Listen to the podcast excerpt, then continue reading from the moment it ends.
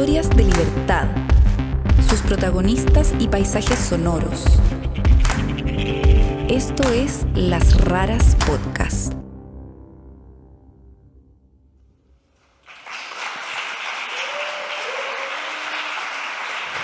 Gracias. Buenas tardes, bienvenidas y bienvenidos a esta fiesta del amor. Hoy tenemos muchas cosas que celebrar. Lo primero que tenemos Durante su confinamiento en Madrid, la escritora y productora de audio Isabel Cadenas Cañón pensó mucho sobre el amor. De hecho, fue una de las primeras cosas que pensé mientras escuchaba la rueda de prensa del presidente del gobierno en la que anunciaban que nos iban a confinar.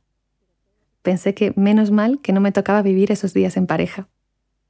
En realidad, más que pensarlo, lo sentí. Fue como un alivio en todo el cuerpo. Días después, sentada en el salón de su casa, miró el sofá de terciopelo verde que tenía al frente y se imaginó allí recostada a una de sus últimas parejas. Fue como una aparición. De repente vi a esa persona en el sofá y me pregunté qué habríamos hecho esos días. Y pensé que me habría sentido agobiada y aún más encerrada. El amor es un tema sobre el que Isabel lleva mucho tiempo pensando y trabajando. Ha escrito artículos, ensayos, entrevistó a muchas parejas, cerradas y abiertas, jóvenes y mayores.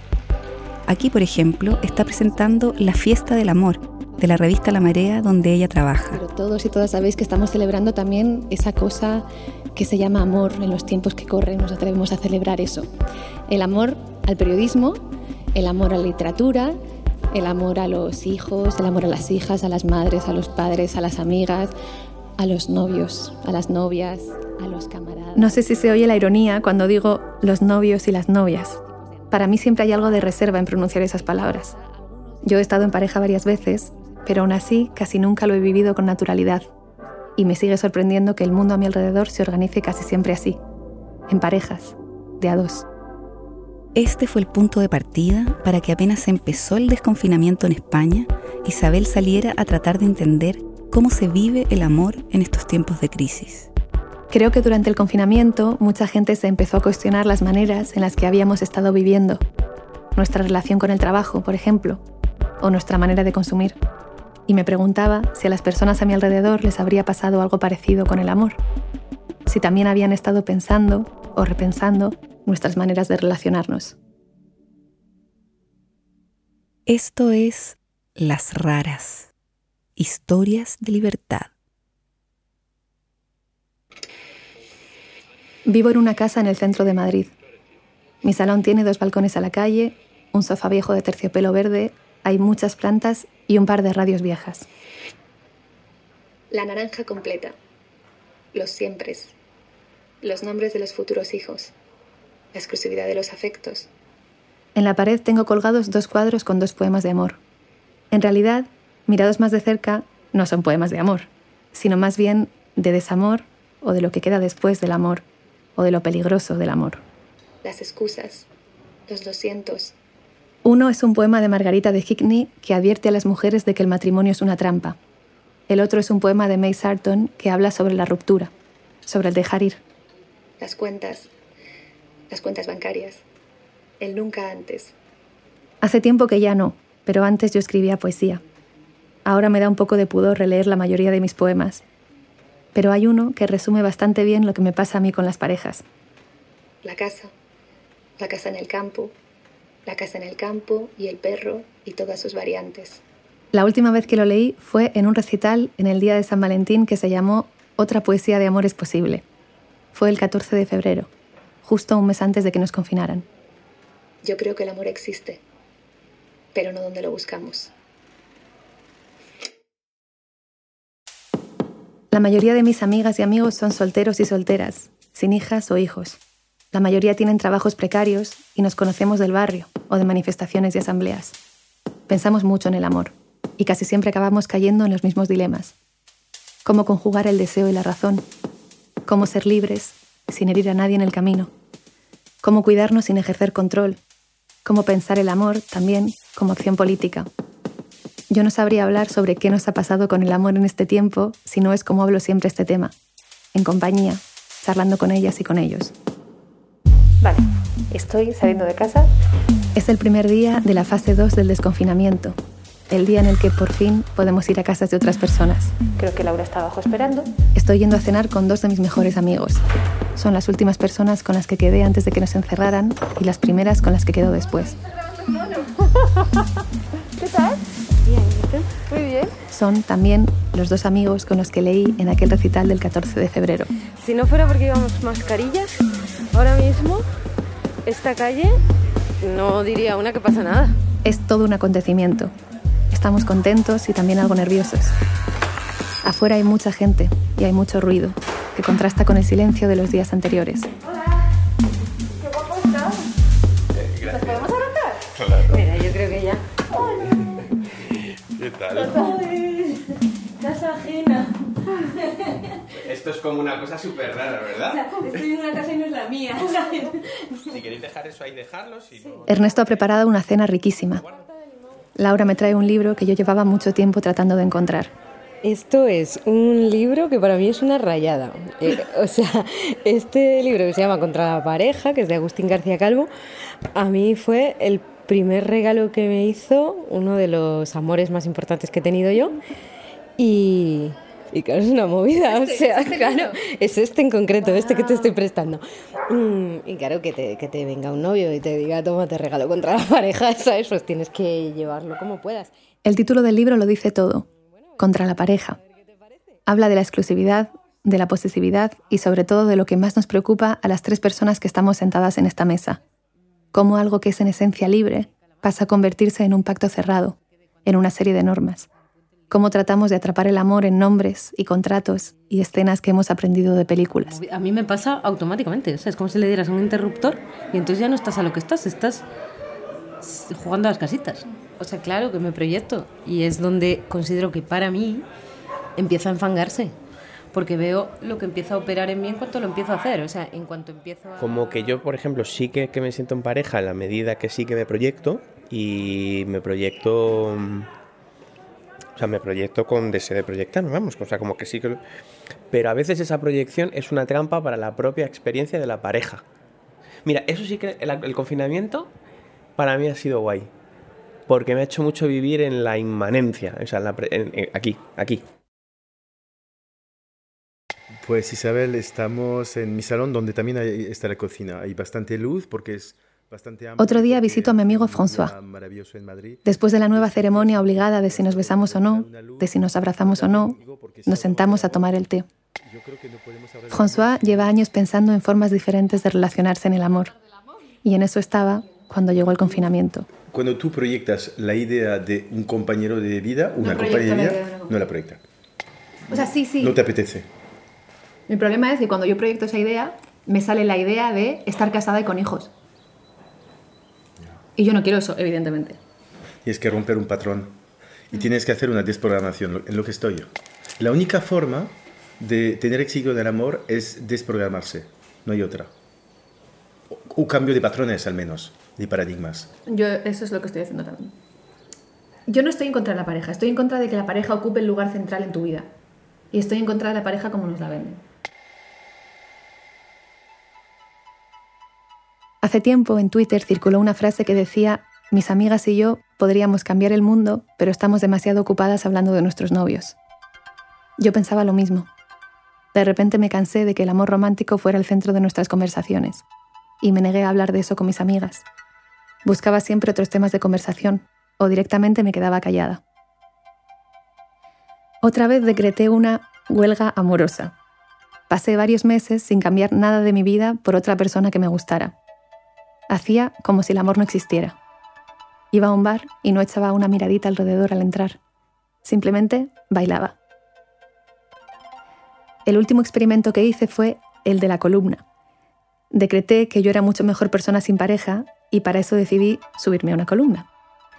Esto era en sentido metafórico, claro, y era muy divertido para mí y para mis amigas. Hablé de ello hace poco con Laura, sentadas en mi salón. Entonces, cuando íbamos los comunes mortales a contarte nuestros dramas, nuestros nerviosismos y tal, tú nos mirabas así mirando hacia abajo y decías, claro, porque a ti el amor ya no te causaba desvelos. A mí me gustaba estar en la columna. ¿Os reís de mí? Nos reíamos de ti, sí. Era como, mira Isa, que cree que está en la columna. Yo ya lo sabía, claro. y me reía de mí misma con ellos. El confinamiento me pilló exactamente ahí, subida y bastante instalada en la columna. tan firme en la columna, era muy divertido de ver. Esa, ¿no? A Suki la invito a cenar un día a casa. Suki tuvo el coronavirus muy al principio de la pandemia y estuvo muy enferma y piensa que quizá eso la impulsó a buscar amor de manera compulsiva. Pues tengo mucho miedo a, supongo que a esas emociones que nos han hecho sentir a todos y a todas el aislamiento. Esa falta de gente que te quiere, que te toca todos los días que no te toca, eh, y eso lo hemos sustituido, yo creo, que por amor romántico compulsivo. He buscado a la gente que más emociones fuertes me pueden dar. He buscado subidón y bajón. Claro, porque la gente que te da subidón te pega un bajón que mueres. Pero ahora tengo una necesidad de esto. Tengo una necesidad absolutamente enloquecida y yonki. De esta sensación que da cuando uno se enamora o cuando uno se cree que se enamora, porque las hormonas funcionan a través también de las creencias. Y creo que esto le ha pasado a mucha gente. Después, a la misma vez, sé que todo esto es mentira, porque a mí me gusta una chica. Sé que todo esto es mentira y ha sido un parche para sobrevivir a toda esta historia que me ha hecho tanto daño. ¿Tú crees que es algo generacional lo que nos pasa? nuestros padres se aman mal. Somos conscientes de que en nuestra casa se ama mal. Mm. Y tú has aprendido eso, porque el amor es una cosa que se siente, pero es una cosa que se aprende. Y eso se aprende y se aprende mal. Yo siento que todos estamos perdidas. Sí, estamos perdidas, sí. Sí, sí, sí. Pero a lo mejor nuestras madres también, pero las han obligado a casarse. A Loreto la llamo por teléfono. Isa. ¿Cómo estás? Eso. Bien. Celan. Bien, bien. Está en su primer viaje post-confinamiento, viajando sola en su furgoneta y por primera vez está usando una aplicación para ligar. Yo no estoy follando nada. Yo estoy, mi, mi fase ahora amatoria es vía Mythic. Así que con eso ando. ¿Y por qué te has abierto eso, tía? ¿Por qué me ha abierto eso? Pues porque estaba viendo que tenía ya ganas de, fornicar con algún chaval lo que pasa es que me estaba viendo que con esto del coronavirus eh, las relaciones personales estaban mm, limitando a quedar con tus amigos de toda la vida alrededor de una mesa o una terraza, entonces hay poca, poco margen para conocer a gente nueva. Y dije, venga, va, yo ya tengo ganas de follar, así que vamos a conocer a gente a través de esta aplicación. Loreto es una de las personas más libres que conozco. Ha estado en todo tipo de relaciones y, sin embargo, me cuenta que cuando le toca proyectar, proyecta en una única dirección la de la pareja más tradicional posible. Es como si nos hubieran robado la posibilidad de imaginar otras maneras de vivir el amor. me llama mucho la atención esto que me has dicho de que eh, vas a la cama y empiezas a pensar en fichajes y así, pero no piensas en cosas sexuales, sino más como románticas, ¿no? Sí, romántico total. ¿Cómo qué cosas? Yo también lo hago. ¿eh? Bueno, no sé, ¿tú también lo haces? Sí. O sea, que mis proyecciones son totalmente tradicionales, heteropatriarcales y capitalistas. O sea, me proyecto en un futuro de familia feliz. Ya. ¿Te eh, pasa eso? Claramente, claramente también, Isabel. ¿Tú te sientes sola? Yo estoy súper bien, si en realidad yo no quiero ese tipo de pareja, pero me da por ahí, me, me empiezo a proyectar. Yo, estoy, yo no me siento sola.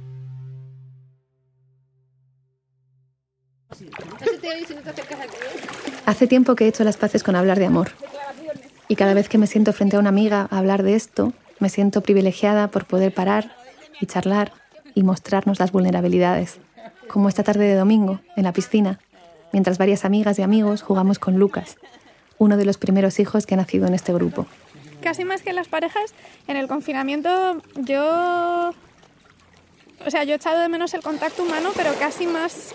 Mm, yo creo que casi más que una pareja a mis amigos, que son como mi familia. Hombre, yo creo que... Eh, Alguien que te conozca bien te puede entender igual de bien que tu pareja. Pienso que en estos días en los que parece tan difícil cambiar la realidad, hacer política, quizá pensar otras maneras de relacionarnos sea una forma de empezar a construir esa política desde nosotras mismas, en nuestras propias vidas. El amor, bueno, el enamoramiento. Eso es una bomba hormonal, básicamente, y lo demás es una construcción social. A ver, te lo digo. ¿Qué significa el amor para ti, Lucas? Querer. ¡Ay, por favor! ¡Qué monada!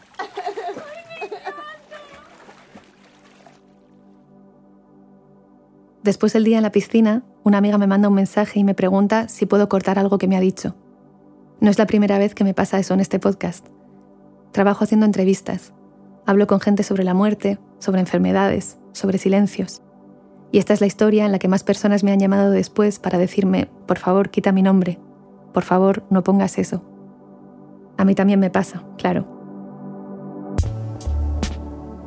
Hace días que trato de terminar este guion aquí, en este mismo sillón de terciopelo verde en el que sentí aquel alivio por no tener que pasar el confinamiento en pareja. Trato de escribir, pero estoy nerviosa.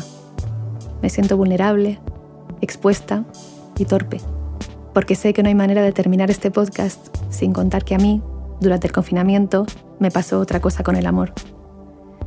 Me pasó que me caí de la columna en la que yo pensaba que estaba tan bien instalada. Resulta que yo, tan crítica con las estructuras que rigen la pareja, acabé metida en una. Y eso cambiaba algunas cosas. Para empezar, este podcast. No contarlo era no ser honesta con mi propia historia y con el resto de las historias que aparecen aquí. Contarlo era correr el riesgo de terminar esta historia de la manera en la que nos han enseñado que terminan las historias, con un final feliz. Esto transformaría este podcast en el de una mujer cínica que no cree en el amor y acaba enamorándose.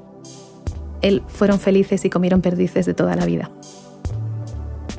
Pero claro, esta historia no es eso. Es la historia de cómo tantas de nosotras estamos pensando otras maneras de relacionarnos y en el camino dudamos y fracasamos y lo volvemos a intentar. Hay quien dirá que estamos perdidas y yo pienso que menos mal porque es en esa búsqueda donde nos encontramos y tratamos de deshacer tantos cuentos que nos han contado sobre el amor. Es la historia de cómo, charlando sobre lo que nos ha pasado con el amor durante el confinamiento, me di cuenta de que en realidad, a mí, durante el amor, me había pasado el confinamiento, que yo vivía las relaciones como un encierro, y que eso no era algo personal, que a mi alrededor, a tantas, nos pasaba lo mismo. Y por eso es también la historia de cómo ahora que me toca pasar de la teoría a la práctica de nuevo, me aterra pensar que pueda caer una vez más en eso que para mí es encierro.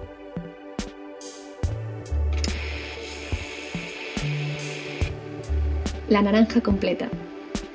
Los siempres. Los nombres de los futuros hijos. La exclusividad de los afectos. Las excusas. Los doscientos. Las cuentas. Las cuentas bancarias el nunca antes. La casa, la casa en el campo, la casa en el campo y el perro y todas sus variantes. Yo creo que el amor existe, pero no donde lo buscamos.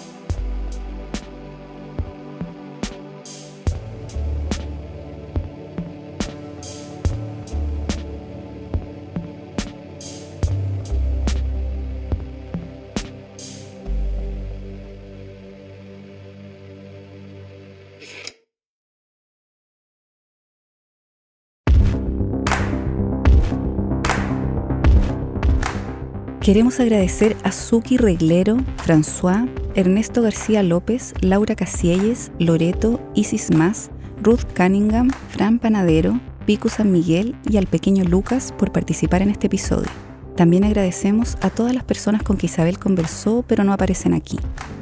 Isabel Cadenas Cañón es la creadora y anfitriona de De eso no se habla, un podcast que cuenta historias sobre silencios y sobre cómo los rompemos pueden escucharlo en todas las aplicaciones de podcast. Las raras somos Martín Cruz y Catalina May. Pueden ver fotos y más información sobre nosotros y nuestras historias en lasraraspodcast.com y Las Raras Podcast en Instagram, Facebook, Twitter y YouTube. La música de nuestras historias es de Andrés Nusser. El collage que ilustra esta historia es de Carolina Spencer. Nuestra productora ejecutiva es Martina Castro. Esta temporada es una producción de Adonde Media. Pueden escucharnos en Google Podcast, Spotify, Apple Podcast o donde prefieran escuchar sus podcasts.